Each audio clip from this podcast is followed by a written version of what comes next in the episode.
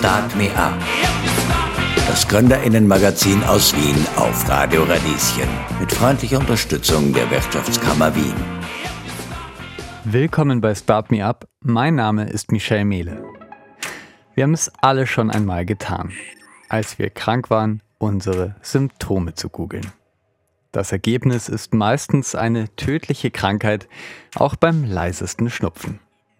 Trotzdem wollen wir nicht mehr bei jeder Kleinigkeit zum Arzt rennen. Und hier kommt mein heutiger Gast ins Spiel. Gesund ist ein Unternehmen, das uns viel besser als Google sagen will, woran wir wirklich leiden. Die App aus Wien ist mit einer künstlichen Intelligenz verknüpft, die fast zwei Millionen Krankheitsbilder mit Symptomen vergleicht und uns, falls wir einen Schnupfen haben, auch wirklich nur einen Schnupfen anzeigt.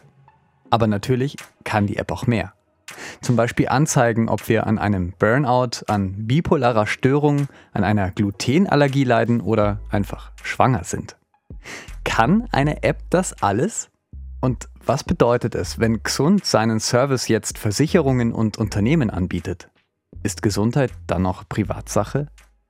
Das wollen wir heute klären. Gleich ist Co-Gründer Tomasz Petrovic zu Gast. Hier in Start Me Up. Start Me Up, das Gründerinnenmagazin der FH Wien der WKW. Willkommen in Start Me Up und hallo Tommy Petrovic. Hi. Mit eurer App Gesund kann ich zu Hause nachsehen, welche Krankheit ich eventuell habe. Wie funktioniert denn Gesund ganz grob?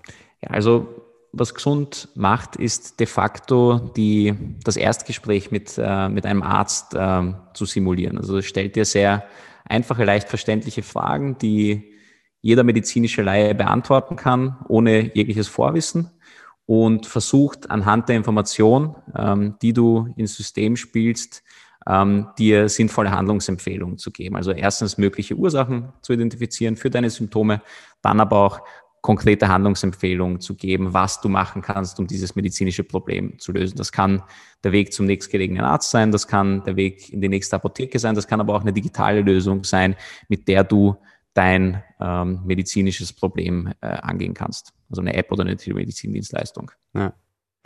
Bei euch kann ich nachsehen, ob ich eine Erkältung oder eine Blasenentzündung habe, aber auch, ob ich eine bipolare Störung habe oder an Zöliakie oder Multiple Sklerose leide. Kann eine App das sagen? Ähm, also was, was ganz wichtig ist hervorzuheben, ist, ähm, dass das, was wir machen, äh, keine Diagnose ersetzen soll durch den Arzt. Also unser Ziel ist es nicht, den Arzt zu ersetzen. Unser Ziel ist es, eine sinnvolle Alternative für den User ähm, zu bieten, mit der er sich zu Hause einfach informieren kann zu ähm, medizinischen Themen. Also de facto das, was wir ersetzen möchten, ist die Dr. Google-Konsultation. Ja, wenn du auf Google gehst und dort deine Symptome eintippst, dann jeder, der das schon mal gemacht hat, weiß, dass die ähm, das Erste, was du bekommst, typischerweise das Schlimmste ist, ähm, weil Google halt darauf ausgerichtet ist, die Sachen dir vorzuschlagen, die ähm, oft geklickt werden. Und das ist dann meistens bei einem Kopfschmerz nicht der Spannungskopfschmerz, sondern ein Gehirntumor. Medizinisch gesehen ist es aber nicht wirklich äh, valide, diese Handlungsempfehlung. Und ähm, das möchten wir ersetzen und dem User da einfach helfen, statistisch und medizinisch sinnvolle und verhältnismäßige Informationen zu bekommen, wenn es denn irgendwo mal weh tut. Mhm. Und äh, ihn dann in die Richtung zu lenken, wo er dann die finale Diagnose schnellstmöglich äh, erhält. Wie sagt mir die App das? Wie funktioniert das genau? Also ähm, es ist eine Conversational UI, das heißt, ähm, es wird tatsächlich ein, ein Gespräch simuliert. Wir verwenden in dem Prozess auch sehr viele visuelle Hilfestellungen. Ähm, das heißt, ähm, so die erste Frage, die wir dir stellen, ist, du wirst einen menschlichen Körper sehen und dann sage ich dir, zeig mit einem Finger dorthin, wo es am schlimmsten ist. Und dann drückst du auf den Kopf und dann ähm, werden dir die häufigsten Symptome am Kopf vorgeschlagen. Kopfweh, Fieber, Übelkeit, Schwindel etc. Da kannst du ein Symptom auswählen. Du kannst auch suchen. Du kannst auch eintippen Schädelweh und äh, wirst auch äh, Kopfschmerzen finden. Und dann handelt sich die App ähm, ausgehend von, von diesem Leitsymptom entlang möglicher Begleitsymptome zu einer ähm, finalen Empfehlung. Also die werden dann, wenn du sagst, ich habe Kopfschmerzen, dann werden wir dir in Folge Symptome vorgeschlagen, die sehr oft zusammen mit Kopfschmerzen auftreten. Müdigkeit, Schlafstörung, Sehstörung, Schwindel. Und wenn wir eine ausreichende Informationsgrundlage haben, dann stellen wir dir am Ende noch Fragen zu ähm, allgemeinen äh, Themen, die jetzt nicht unbedingt was mit deinen Symptomen zu tun haben, sondern vielleicht mit, mit, mit deiner Vorgeschichte. Also ich frage dich dann, ob du eine Kopfverletzung äh, erlitten hast, bevor deine Symptome begonnen haben oder ob äh, handelsübliche ähm, Kopfschmerzmittel gegen deine Symptome helfen. Und basierend auf dieser Information kann ich dann sehr gut einschätzen, was es sein könnte und in welche Richtung du weitergehen solltest, um eine Lösung zu finden. Jetzt habt ihr mir ein paar äh, Krankheitsbilder sozusagen vorgeschlagen. Wie geht es dann weiter? Ja, du ähm, erhältst dann quasi, je nachdem, was deine Symptome hergeben, eine, eine Liste an, an möglichen äh, Krankheitsbildern. Ähm, da versuchen wir uns auf, auf die drei wahrscheinlichsten zu beschränken. Also es macht ja für keinen einen Sinn, wenn ich dir jetzt 20 mögliche äh, Krankheiten oder 30 vorschlage. Also wir versuchen uns da wirklich auf die relevantesten äh, zu beschränken. Und dann gibt es zu jedem ähm, Krankheitsbild einerseits ähm, vertrauenswürdige Information. Da arbeiten wir mit dem Thieme Verlag zusammen. Das ist einer der renommiertesten Verlage im europäischen Raum für äh, medizinische Literatur. Die erstellen uns für die Krankheitsbilder in gesund äh, Steckbriefe, die sind dann meistens so ein, eineinhalb bei vier Seiten lang, sind in einer Sprache verfasst, die für den äh, Anwender leicht verständlich ist, gleichzeitig aber die medizinische Qualität des Thema Verlags äh, beinhaltet. So. Also das heißt, du bekommst einerseits mal sinnvolle Informationen, kurz, prägnant zusammengefasst und weißt mal, worum es grundsätzlich geht. Und dann bekommst du konkrete Handlungsempfehlungen auf drei Ebenen. Ebene Nummer eins sind ähm, Quick Tips, so wie wir sie nennen, das sind Sachen, die du schnell mal selber machen kannst, damit es dir besser geht. Wenn, es jetzt äh, um, ein, einen Spannungskopfschmerz geht, dann sagen wir dir, okay, ruh dich mal aus, trink ausreichend Wasser und, und beobachte deine Symptome. Ähm, wenn es um eine schwerwiegende äh, Erkrankung geht, also zum Beispiel liegt der Verdacht nahe, dass du eventuell an einer äh, Meningitis, also einer Hirnhautentzündung leidest, dann würden wir hier einfach nur sagen, du sollst so schnell wie es geht medizinische Hilfe suchen. Da kommen wir dann auch zum zur zweiten Ebene. Das sind klassische Gesundheitsdienstleister, ähm, also Apotheken in deiner Nähe, Fachärzte in deiner Nähe, Notaufnahme in deiner Nähe. Je nachdem, welches Krankheitsbild identifiziert wurde, kriegst du hier unterschiedliche Gesundheitsdienstleister äh, vorgeschlagen. Wenn es ähm, eine, eine Blasenentzündung ist, dann dann zeige ich dir, wo es in deiner Nähe geeignete Urologen gibt, äh, die sich mit dem Problem befassen können. Wenn es jetzt ein Spannungskopfschmerz ist, dann schlage ich dir tendenziell eher Apotheken vor oder vielleicht einen Allgemeinmediziner äh, in deiner Umgebung. Und die letzte und dritte Ebene ähm, sind digitale Lösungen. Also da könnte dann zum Beispiel sein, wenn du eine Migräne identifiziert bekommen hast, weil du einseitige Kopfschmerzen hast, Lichtblitze siehst, dann könnten wir dir zum Beispiel eine App wie MSense vorschlagen die dazu geeignet ist, Migräneattacken zu tracken, mögliche Auslöser zu finden und dir quasi den Umgang mit einer Migräne äh, zu erleichtern. Da wollen wir jetzt auch verstärkt in den nächsten Monaten ähm, dieses Ökosystem an digitalen Lösungen ausbauen, hier auch Telemedizindienstleister mit an Bord holen. Das äh, wird unseren Usern auch direkt die Möglichkeit bieten können, telefonisch äh, oder über Videochat mit einem Arzt Kontakt aufzunehmen. Das sind die Entwicklungsschritte, in die wir auch ähm, äh, gehen wollen in der Zukunft. Hm. Ihr seid ein Gründerteam äh, von, von drei. Ähm, seid ihr alle Ärzte oder wie seid ihr dazu gekommen? Äh, nee, sind wir nicht. Äh, also ich, äh, ich bin Betriebswirt. Äh, ich habe äh, an der WU in Wien studiert und dann äh, in der Schweiz in St. Gallen. War dann einige Jahre in der Beratung bei McKinsey tätig und hatte eigentlich aber immer den Wunsch, ein Startup zu gründen. De facto war es wurscht, welches Startup. Ich wollte einfach immer ein Startup gründen. Ähm, dann der zweite Co-Founder aus unserem Dreier-Team ist der Lukas, der, den kenne ich seitdem wir zehn sind. Wir waren gemeinsam in der Schule hier in Wien. Und ähm, mit ihm gemeinsam hatten wir die Vision, immer ein Unternehmen zu gründen. Ähm, er kommt auch aus der Beratung, mehr aus, aus dem Data Security Bereich, ist aber auch kein Mediziner und, und wir haben de facto über 100 äh, Business-Ideen durchleuchtet, also wirklich verschiedenste Ideen von äh, Bestattung im, im digitalen Bereich, also was passiert mit deinem Social-Media-Profil, wenn du, ähm, wenn du stirbst, ähm, Online-Food-Retail, also wirklich die, die wildesten, unterschiedlichsten Sachen und halt eben auch gesund. Und sind da sehr strategisch auch an das Ganze rangegangen, haben die Ideen ähm, bewertet nach Profitabilität, Umsetzbarkeit, ähm, wie sehr können wir uns mit dem Ganzen überhaupt identifizieren und, und, und. Und sind dann am Ende ähm, mit einer Shortlist äh, dagestanden, wo Gesund äh, eigentlich an der zweiten Stelle stand. Aber wir haben dann gesagt, das ist einfach ein Zukunftsthema und das ist etwas, ähm, mit dem wir uns echt gut identifizieren können. Das löst wirklich ein Problem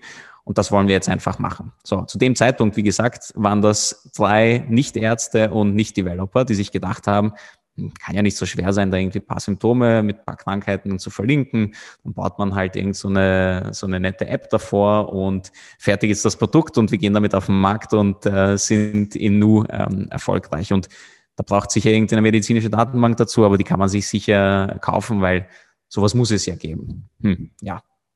Die Ernüchterung kam dann sehr, sehr schnell, wo wir draufgekommen sind, ja, nein, diese Datenbank gibt es nicht zu kaufen, diese Algorithmen gibt es nicht zu kaufen. Äh, eine App zu entwickeln kostet mehr, dauert länger und ist komplexer, als wir uns das gedacht haben. Ähm, aber wir haben uns dann sehr schnell unseren dritten Co-Founder, den Soltan, äh, dazugeholt. Der ist unser, unser äh, Head of Medical, der ist ein sehr erfahrener Arzt, der sogar für äh, die Gründung von Gesund aus Deutschland nach Wien äh, übersiedelt ist. Also der ist da wirklich mit uns äh, all in gegangen. Und ähm, ja, er hat uns dann die Augen geöffnet, dass das aus medizinischer Sicht vielleicht nicht ganz so, so ein Smooth Sailing sein wird, wie wir uns das gedacht haben. Aber ähm, ich glaube, diese Naivität, die wir am Anfang mitgebracht haben, hat trotzdem, war ganz, ganz wichtig, weil wir eventuell sonst gar nicht mit dem Thema begonnen hätten. Und das ist, glaube ich, auch einer der Gründe, wieso Mediziner ähm, doch überraschend selten Medizin-Startups gründen, weil sie von Anfang an wissen, wie schwer das ist. Und wir haben das einfach nicht gesehen und haben gesagt, ja, das, das kriegen wir schon hin. Und die, die, die Zeit hat dann gezeigt, ja, tatsächlich haben wir es hinbekommen, aber ich bin mir nicht sicher, wenn wir uns all dem bewusst gewesen wären, ob wir uns nicht vielleicht für einen vermeintlich leichteren Weg entschieden hätten, wo wir dann wahrscheinlich auf irgendwelche anderen Probleme und Challenges draufgekommen wären und uns rückblickend denken würden, puh, das war jetzt doch schwieriger als gedacht. Ja, ja. Witzig. Ähm, ein großes Thema, gerade bei Gesundheit, ähm, sind die persönlichen Daten. Ähm, jetzt hat ein VPN-Anbieter, NordVPN, vor kurzem eine Umfrage gemacht und tatsächlich sind Gesundheitsinfos die Sachen, die laut der Umfrage, es waren 1000 äh, Erwachsene in Deutschland beteiligt, also tatsächlich, was am meisten gesucht wird im Inkognito-Modus, sind die Gesundheitsinfos. Wie geht ihr mit diesen Daten um? Ja, also da haben wir zumindest Glück, dass, äh, dass das ein Thema ist, wo, wo wir nicht ganz auf der Nudelsuppe dahergeschwommen sind, weil eben der Lukas einen Data Security Background hat und äh, hier auch quasi als der Verfechter der, der, der Data ähm, Privacy ähm, by Design bei uns im Team ist. Und ähm, ja, also wir verfolgen hier de facto zwei Ansätze, die im Endeffekt dazu führen sollen, dass in keinem Fall irgendwelche sensiblen Daten der User an, in, an nicht befugte ähm, kommen. Das eine ist das Konzept der Datenfrugalität. Das heißt, wir versuchen von Haus aus so, so wenige Daten wie möglich von unseren äh, Usern zu sammeln. Das beginnt mal damit, dass wir zum Beispiel nur nach dem Vornamen fragen und nicht nach dem, nach dem Gesamtnamen. Ähm, das geht damit weiter, dass wir, ähm, was das Alter betrifft, bei den, bei den Anwendern fragen wir zwar nach dem Geburtsjahr es, und nicht nach dem genauen Geburtsdatum, aber auch das Geburtsjahr speichern wir dann am Ende nur als, als Altersrange. Ja, also ich, ich weiß dann, ob die Person 30 bis 50 ist, ich weiß, dass äh, die Person männlich ist und ich weiß, was der Vorname ist, aber das ist es auch schon. Ja, und, und alles andere ähm, äh, interessiert uns nicht. Und das bedeutet mal von Haus aus, dass ähm, wenig Daten zur Verfügung stehen, mit denen man die Person identifizieren könnte. Dann in einem zweiten Schritt, was wir machen, ist ähm, die App äh, so zu gestalten, dass alle Informationen Ende zu Ende verschlüsselt kommuniziert werden. Das heißt, jede Information, die der User am Handy eingibt, wird bereits am Handy verschlüsselt und an unser Backend bereits verschlüsselt ähm, ähm, geschickt. Das heißt, um an diese Daten ranzukommen, braucht es de facto zwei Schlüssel. Den Gesund Master Key, den wir haben, und den privaten Schlüssel des Users, der bei ihm auf dem Handy liegt und mit dem nur er quasi so wie in einer Bank das zweite Schloss aufmachen kann. Das heißt, selbst wenn ich all unsere Developer dran setzen würde, ähm, die Gesundheitsdaten eines Users zu knacken, würde das Jahre dauern, wenn es denn überhaupt möglich wäre. Das heißt, Nicht einmal für unser Team ist es möglich, auf die Daten der Anwender zuzugreifen. Somit ist die Wahrscheinlichkeit, dass diese Daten in unbefugte Hände kommen, mal, ähm, mal gar nicht gegeben, weil selbst wir sie nicht haben. Und mit diesen Konzepten äh, versuchen wir, das, das Vertrauen der Anwender zu gewinnen. Und ähm, ja, das ähm, scheint auch gut zu funktionieren. Also ähm, ich, ich denke, wir schaffen es äh, recht gut, ein Vertrauensverhältnis herzustellen. Aber, aber du sagst ganz richtig, dass das eines der heikelsten Themen ist. Und wenn da mal was passiert, kann das sehr schnell auch das Ende eines Unternehmens äh, bedeuten. Also es gibt Mitbewerber von uns, die ähm, einige solche ähm, Probleme in der Vergangenheit hatten und, und kleine Skandale, ich sage mal jetzt in, in, in unserer Branche bekannte Skandale äh, hatten. Und die haben dann dadurch auch wirklich sehr, sehr lukrative Partnerschaften mit großen Unternehmen verloren. Und würde uns das jetzt heute passieren, in der jungen Phase, in der wir uns befinden, würde das wohl das Ende des Unternehmens bedeuten. Insofern setzen wir alles daran, dass das nicht passiert. Super, ja, cool. Ich habe eure App natürlich ausprobiert. Ähm, ich habe mir auch, äh, was man ja normalerweise nie macht, diese AGBs durchgelesen. Ähm, ja, ich, ich bin nicht so drauf gekommen. Also so wie du mir das jetzt sagst, ist es natürlich, äh, kriegt man das mehr mit. Wäre das vielleicht wichtig für die App auch, dass man das äh, sofort sieht als Nutzer? Weil ich habe das nicht so gesehen bei euch. Ja, also äh, vielen Dank fürs Feedback. Unser, unser Unternehmen lebt vom Feedback. Ähm, wir haben das, ich meine, das ist ein sehr komplexes Thema und ähm, wenn ich das jetzt so in einem Podcast äh, erkläre, dann, dann macht das wahrscheinlich für die meisten Leute Sinn, aber das Gleiche vielleicht auf zwei Screens bei einem App-Onboarding zu schaffen, ist natürlich eine ganz andere Herausforderung. Ähm, allerdings ist das auf jeden Fall etwas, was wir auf unserer Agenda haben. Also das ganze Onboarding in der, in der App muss überarbeitet werden, damit ähm, der User nicht nur Informationen über die Funktionalitäten der App bekommt, sondern gleich mal ähm, ein, eine, ein, ein Rundumblick über, was uns wichtig ist, was uns auszeichnet. Ähm, zum Beispiel das Thema Medizinprodukt. Ja, ich glaube, auch die meisten äh, Anwender kommen vielleicht gar nicht drauf, dass es sich bei Gesund um ein Medizinprodukt handelt, was ja doch äh, einiges bedeutet, dass ähm, das bedeutet, wir investieren sehr viel in, in Qualitätssicherung und, und, und, und, und Datensicherung und eine stabile Softwarearchitektur.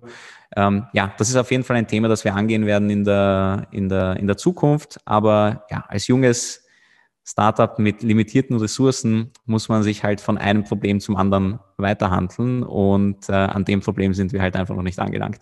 Okay. Ja, dann äh, danke dafür auf jeden Fall. Ähm, aber so jung ihr auch sein mögt, ihr seid, äh, das kann man schon sagen, relativ erfolgreich. Ihr habt mehrere Investments aufgestellt. Vor kurzem war auch ein Millionen-Investment dabei. Ähm, als ich die App runtergeladen habe, hatte sie eine Bewertung im App Store. Was macht denn die InvestorInnen so sicher, dass gesund aufgeht? Hm. Ähm, also das ist dann wahrscheinlich nicht im österreichischen App Store runtergeladen. Im, im österreichischen App Store gibt es doch einige. Ähm, aber ähm, was das Paradoxe ist an uns, äh, wir haben zwar unsere App und das ist auch das, was die meisten Leute kennen von uns.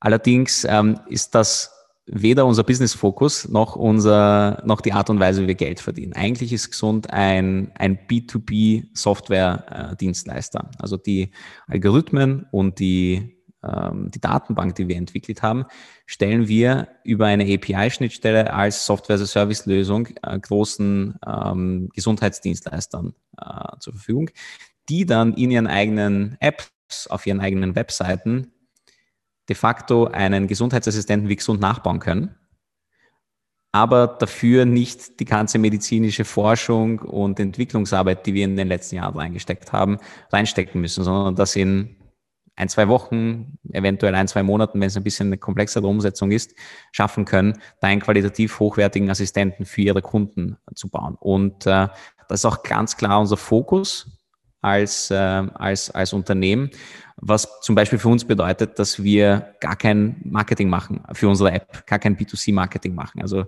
du, du wirst aktuell keine Facebook-Werbung oder Instagram-Werbung oder Google-Werbung von Gesund bekommen, weil unsere App aktuell hauptsächlich ein Sales-Tool für B2B-Kunden ist. Also wir setzen schon einen sehr großen Wert darauf, dass, ähm, dass die, die App schön ist und Spaß macht und, und gut funktioniert und denken auch, dass langfristig das Potenzial von Gesund als B2C-Produkt groß ist. Aber der Markt ist dafür einfach aktuell noch nicht bereit. Allerdings ist der B2B-Markt sehr wohl bereit dafür. Aber das ist auch so, wenn jetzt ähm, der Vorstand ähm, zum Beispiel einer großen Versicherung, die erwägt, gesund als Softwarepartner reinzuholen. Wenn, wenn ich jetzt nur eine API-Schnittstelle habe, die dahinter eine super schlaue medizinische Datenbank und, und, und äh, super schlaue Algorithmen hat, der aber keine Möglichkeit hat, das wirklich in die Hand zu nehmen und zu testen, wird er uns nicht kaufen. Und daher gibt es unsere App, die kann ich hergeben, die kann sich der Vorstand in die Hand nehmen, kann sich damit spielen und kann sich denken, ja, das ist die User Experience, das ist die Funktionalität, die ich auch meinen Versicherten oder meinen Kunden äh, zur Verfügung stellen möchte. Ja, und das ist die Funktion unserer App. Und deswegen gibt es da relativ wenige Bewertungen, weil die meisten, die gesund verwenden, verwenden sie nicht über unsere App, sondern über äh, Interfaces unserer Partner. Ja. Und das ist auch der Grund, warum die InvestorInnen so überzeugt sind von euch. Das bedeutet, dass die App uns aber, selbst wenn ihr dieses Kerngeschäft verfolgt, auch betreffen wird als Versicherte oder als Angestellte von einem Unternehmen, dass Gesundheitsdaten dann mit beispielsweise Versicherungen oder Unternehmen verknüpft werden. Das ist ein realistisches Szenario. Für manche klingt das wie eine Dystopie, aber wie ihr das genau plant, das hören wir gleich in Start Me Up. Start Me Up, das Gründerinnenmagazin aus Wien. Business-Tipps aus der Wirtschaft. Auf Radio Radieschen. Willkommen zurück bei Start Me Up. Disease Symptom Correlation Obtainment, kurz DISCO, ist eine, Kürz ist eine künstliche Intelligenz, die euch bald besser als Google sagen will, ob und welche Krankheiten ihr habt. Entwickelt wurde sie von der TU Wien gemeinsam mit den Gründern der App Xund. Und Tommy Petrovic von Xund ist jetzt bei mir in Start Me Up. Hallo Tommy. Hey, servus. Disco, ist die KI hinter eurer Gesundheits-App Xund? Was macht die denn? Ja, also ein sehr komplexes Thema. Ich versuche das ähm, in aller Kürze zu erklären. De facto, äh, wie du richtig sagst, steht Disco für Disease Symptom Correlation Obtainment. Das heißt, was sie sucht, sind Korrelationen zwischen Krankheiten und Symptomen. Ähm, was passiert ist, dass ähm, die KI ähm, sich 1,8 Millionen Publikationen in PubMed Central, das ist die größte medizinische Datenbank äh, der Welt, also frei verfügbare medizinische Datenbank der Welt, durchliest und zu 4000 Krankheitsbildern schaut, wie und in welchem Kontext, wie oft Symptome in Zusammenhang mit Krankheiten genannt werden. Und dadurch entsteht quasi eine quantitative Datenbank, die, die es so davor nicht gegeben hat, die ausschließlich basierend auf peer-reviewten Papern aus der Medizin ähm, basiert und für unsere Ärzte als Datenbank Rolling dient, dass sie dann nur noch validieren und annotieren müssen äh, mit ihrem Fachwissen und mit Qualitätsliteratur. Und so entsteht ähm, eine Datenbank, die, wie du richtig sagst, auf jeden Fall sinnvollere, verhältnismäßigere und medizinisch und statistisch relevantere Handlungsempfehlungen abgibt als jetzt die klassische Dr. Google-Konsultation. Ja. Äh, wir haben im ersten Einstieg gerade gesprochen, dass diese KI eigentlich euer Kerngeschäft ist. Das bedeutet, ihr könntet die an Versicherungen, an Gesundheitsunternehmen, an ganz normale Unternehmen weitergeben. Wie würde das denn genau aussehen? Also kannst du da ein konkretes Beispiel nennen?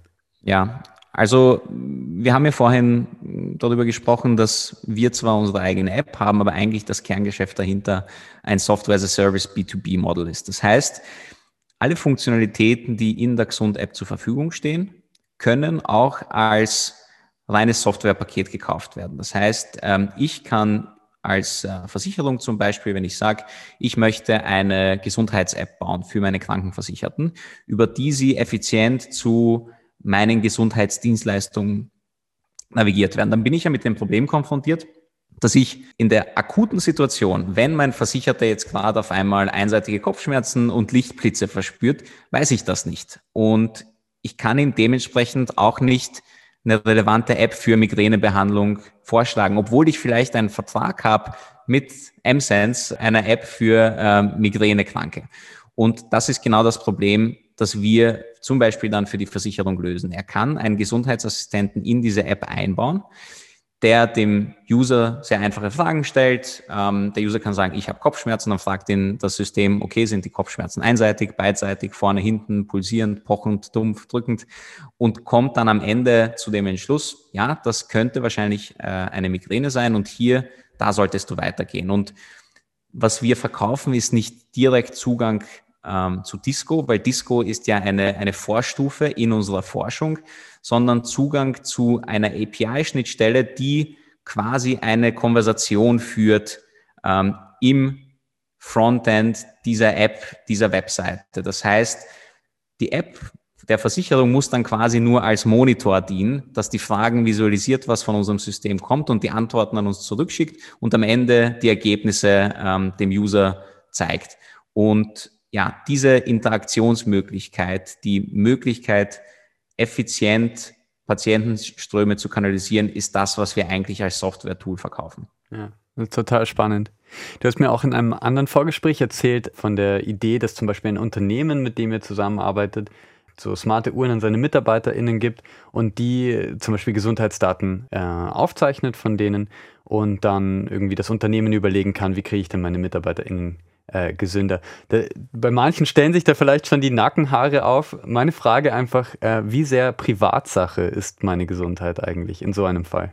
Ja, also was, was, was du gesagt hast, ist ja der, ist, ist der Case, ähm, Unternehmen möchte, dass die Belegschaft gesünder, besser lebt, möchte nicht wissen, dass Herr Müller aus der äh, Buchhaltung ähm, irgendwelche Wehwehchen hat, die ihn vielleicht in, in, in nächster Zeit arbeitsunfähig machen werden. Diese Möglichkeit bietet gesund nicht und diese Möglichkeit wird gesund auch nicht bieten, weil damit würden wir de facto jegliches Vertrauen, was, was User in uns stecken, komplett äh, untergraben und, und, und würden uns langfristig das Geschäft damit de facto kaputt machen. Das heißt, was, was wir in dem Fall machen, ist ähm, immer consent-basiert, immer mit einem Opt-in den äh, Mitarbeitern des Unternehmens die Möglichkeit zu bieten, zum Beispiel ihre Garmin-Uhr, also wir haben in dem konkreten Fall eine Partnerschaft mit Garmin, ähm, ihre Garmin-Uhr mit gesund zu verknüpfen. Und wenn dann zum Beispiel sich die Frage stellt, ob der Herzschlag des Anwenders äh, schneller ist als üblich, weil er zum Beispiel eine Atemnot verspürt und, und wir die Vermutung haben, dass, dass es ähm, ein, ein Problem mit der Lunge geben könnte, dann kann ich ihn heute, kann ich ihn fragen, okay, ist dein, ist dein Herzschlag unüblich schnell? Das kann er mir vielleicht nicht beantworten, aber ich könnte direkt auch die Uhr fragen und sagen, hey, ist, ist der Puls schneller als üblich? Damit habe ich einen objektiven Wert, den ich in meine Algorithmen einspeisen kann und damit die Qualität deutlich verbessern kann. Diese Daten des einzelnen Anwenders wird der Arbeitgeber niemals erhalten. Ja, das ist, das, das wäre für uns äh, undenkbar und, und wäre sowohl ethisch als auch ähm, wirtschaftlich ähm, nicht, äh, nicht möglich und auch rechtlich nicht möglich. Allerdings, was wir schon machen, ist ähm, dem Arbeitgeber zusammengefasste Analysen über die Gesamtbelegschaft ähm, äh, zu bieten. Da haben wir gewisse Kriterien. Also was wir nicht machen würden, ist, wenn ein Unternehmen zu uns kommt und sagt, ich habe drei Mitarbeiter und ich möchte gesund nutzen, ich möchte, dass ihr mir danach Analysen zu den Mitarbeitern gibt. Also es müssen gewisse kritische äh, Schwellenwerte überschritten werden in der Anzahl der Anwender und in der Anzahl der Checks, die gemacht wurden, damit wir ausreichend sicherstellen können, dass da in keinster Weise mehr irgendwie Rückschlüsse auf die einzelne Person äh, getroffen werden können.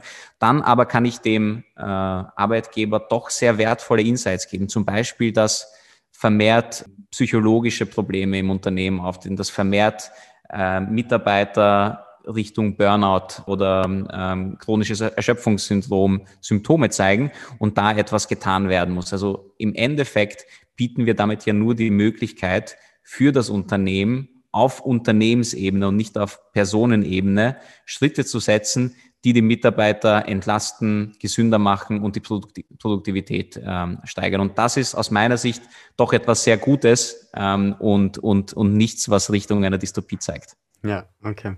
Äh, Gesund ist ein Medizinprodukt der Klasse 1. Manche kennen den Begriff vielleicht noch von der Stop Corona App, die war auch so eingeordnet. Wo, wofür steht dieser Begriff eigentlich? Medizinprodukt ist ein Begriff, das ähm, europaweit verwendet wird. Äh, es ähm, hat seinen Ursprung auch in, in der europäischen äh, Rechtsgebung. Das bedeutet einfach, dass wir ähm, sehr streng Qualitätskriterien ähm, entsprechen müssen und sehr klare Prozesse im Unternehmen definieren und einhalten müssen, damit wir unser Produkt überhaupt auf den Markt bringen können. Aktuell ähm, ist die, die App von Gesund ein Klasse 1 Medizinprodukt. Wir arbeiten aber derzeit äh, mit Hochtouren daran, gesund zu Medizinprodukt der Klasse 2a zu machen, was bedeutet, dass wir noch strengeren äh, Kriterien äh, entsprechen müssen. Das ist aber für uns einerseits sehr wichtig, weil wir objektive Meinungen dazu einholen, ob unser Produkt gut genug ist. Und im Endeffekt sind wir als Hersteller verpflichtet, alles denkbar Mögliche zu tun, um die Sicherheit unserer Anwender ähm, zu, zu garantieren. Aber es ist auch natürlich ein Wettbewerbsvorteil gegenüber anderen Produkten, die eben kein Medizinprodukt sind. Also um zurückzukommen zum Versicherungsbeispiel, würde eine große internationale Versicherung oder zum Beispiel eine staatliche Versicherung nie im Leben mit einer App zusammenarbeiten in dem Bereich, wo wir uns bewegen, das nicht als Medizinprodukt zertifiziert ist, weil es einfach Risiken aufmacht, die keiner tragen möchte. Medizinprodukt der Klasse 1 habe ich gelesen. In Deutschland zumindest macht man diese Prüfung, ob man da reinfällt, selber. Ist das in Österreich auch so? Das ist europaweit so, genau. Also es gibt Kriterien, die äh, von der Europäischen Union vorgegeben werden, ob man Klasse 1, Klasse 2, Klasse 3 ist. Da gibt es auch noch verschiedene ähm, Substufen. Allerdings ist es so, dass bis zum 25. Mai gilt in Europa ähm, die MDD, äh, das ist die Medical Device Directive, als Rechtsgrundlage. Und die ist noch relativ unklar formuliert, was ähm, Softwareprodukte äh, betrifft. Das heißt, da kann man je nachdem, wie man es auslegt und wie man argumentiert, sagen, so ein Produkt wie gesund kann, muss aber nicht unbedingt als Medizinprodukt äh, angesehen werden. Und wenn ja, dann ist es tendenziell ein Medizinprodukt der Klasse 1. Allerdings tritt am 25. die MDR, die Medical Device Regulation. Das ist dann quasi das Pendant zu DSGVO für Medizinprodukte, das europaweit gilt und alle Kriterien um einiges verschärft. Und da gelten auch ganz neue Regeln für, für Softwareprodukte. Software as a Medical Device ist ein eigener Begriff in, in, in, in dem Bereich. Und da gibt es de facto kaum noch die Möglichkeit zu sagen, ein Produkt wie gesund ist äh, kein Medizinprodukt, sondern einfach eine Lifestyle-App. Ja. Worauf lässt man sich ein, wenn man ein Medizinprodukt, wenn man ein Startup im Medizinbereich launcht? Ja, also als allererstes muss man sich ein, ein wenig von diesem Startup-Spirit äh, verabschieden. Also, ich meine, der, die, das, das Prinzip Move Fast and Break Things funktioniert im Gesundheitswesen sowieso nicht, egal ob Medizinprodukt oder nicht, weil wir entwickeln hier nicht äh, das nächste Instagram, wo wenn halt mal ein Filter irgendwie beschädigt ist, dann schaut das Bild schlecht aus. Mein Gott, kann passieren. Wir arbeiten hier mit sensiblen Daten in heiklen Situationen und sind einfach ver verpflichtet, die Sicherheit der Lösung und die Sicherheit der Anwender immer über die Geschwindigkeit ähm, äh, des Unternehmens zu stellen.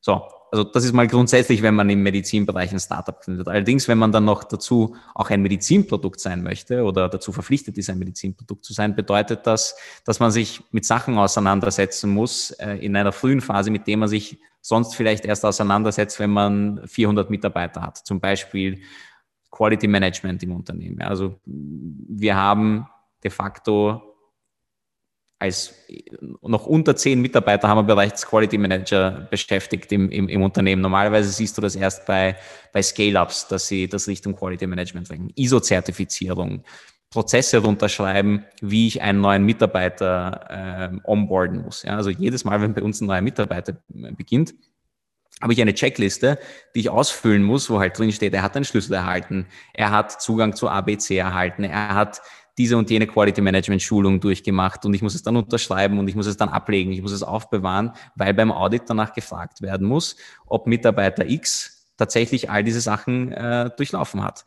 Und ja, normale Startups machen das nicht und wären wir nicht dazu verpflichtet, würde ich das natürlich auch nicht machen. Aber es bringt auch einige Vorteile, weil man halt sehr früh Probleme aus dem Weg räumt, die, die, auf, auf die man sonst erst recht spät drauf kommt. Und das ganze Thema Skalierung fällt einem dann doch irgendwie leichter, weil man von Haus aus Systeme äh, hat, die, die einen dazu befähigen, schnell zu wachsen, ohne dabei Qualitätseinbußen zu erleiden. Ich habe das Gefühl, unter InvestorInnen in Österreich sind ähm, Startups im Medizinbereich sehr beliebt. Würdest du das auch sagen? Und woran liegt das vielleicht? Also Covid hat da sicherlich eine ganz wichtige Rolle gespielt. Ähm, das hat uns einfach einen Riesenboost gegeben, also der gesamten Branche, weil die Digitalisierung im Gesundheitsbereich massiv beschleunigt wurde. Und da wurden natürlich jetzt einige dieser Maßnahmen wieder zurückgefahren, aber etwas ist hängen geblieben und vieles ist hängen geblieben und, und, und vieles wurde um drei, vier, fünf Jahre nach vorgezogen. Und äh, Gesundheit ist einfach ein riesen Ausgabenblock in, in jedem Staat. Das heißt, da kann man mit smarten Lösungen die Effizienzsteigerung äh, schaffen oder die Qualität verbessern, auch sehr, äh, sehr viel Geld verdienen. Das ist keine Überraschung. Es ist aber im Vergleich jetzt zu, zu Retail oder, oder Travel oder anderen Bereichen, die von der Digitalisierung viel früher und in einem viel größeren Umfang ähm, betroffen wurden, ist es noch ein ziemlicher Blue Ocean Markt. Also es gibt jetzt nicht so viele Mitbewerber von uns oder von anderen Digital Health Startups. Das heißt, du hast diesen Riesenmarkt mit relativ wenigen Playern und ziemlich hohen Eintrittsbarrieren. Das heißt, die Player, die am Markt sind, sind natürlich in einer privilegierten Position und daher auch sehr attraktive Investment Cases. Hm. Es gibt ein äh, Unternehmen, das habe ich gesehen, ADA heißen die. Die sehen ziemlich ähnlich aus äh, wie ihr. Gibt es schon ein bisschen vorher, bieten, so wie ich das jetzt auf den ersten Blick gesehen habe, an, was ihr zumindest in der B2C-App äh, anbietet, nur kostenlos. Ähm, was macht ihr anders? Ja, also ADA ist einer der, der großen Player am Markt. Es gibt global aktuell etwa 10 bis 15 Player in, in unserem Bereich und, und Ada ist einer davon, war einer der ersten am Markt, hat, ähm, hat auch ehrlicherweise, das muss man, muss man fairerweise gestehen, auch, auch eine, eine sehr gute Qualität aus, aus medizinischer Sicht. Ähm, die hatten auch ihre eigenen Herausforderungen in den letzten Jahren und ähm, bin, ich bin mir aber sicher, dass sie langfristig einer der, der führenden Player am, am, am Markt sein werden. Was die machen, die haben ein wesentlich stärkeren B2C-Fokus gehabt. Also sind, sagen wir mal, die ersten sechs, sieben Jahre sehr stark auf diesen B2C-Case ähm, gegangen und haben ihre eigene App gepusht mit sehr viel Marketing und ähm, haben aber jetzt, glaube ich, auch in den letzten, sagen wir mal, ein bis zwei Jahren gesehen, dass da das Geldverdienen nicht ganz so leicht ist. Also im B2C-Bereich, im Gesundheitswesen Geld zu verdienen, vor allem in Westeuropa, ist eine schwierige Sache. Und ähm, da haben wir uns von Haus aus für diesen B2B-Weg entschieden und, und ADA geht jetzt meines Wissens nach auch sehr stark in diesem B2B-Bereich, weil ja, das einfach leichter geht und, und aktuell der sinnvolle Business Case ist.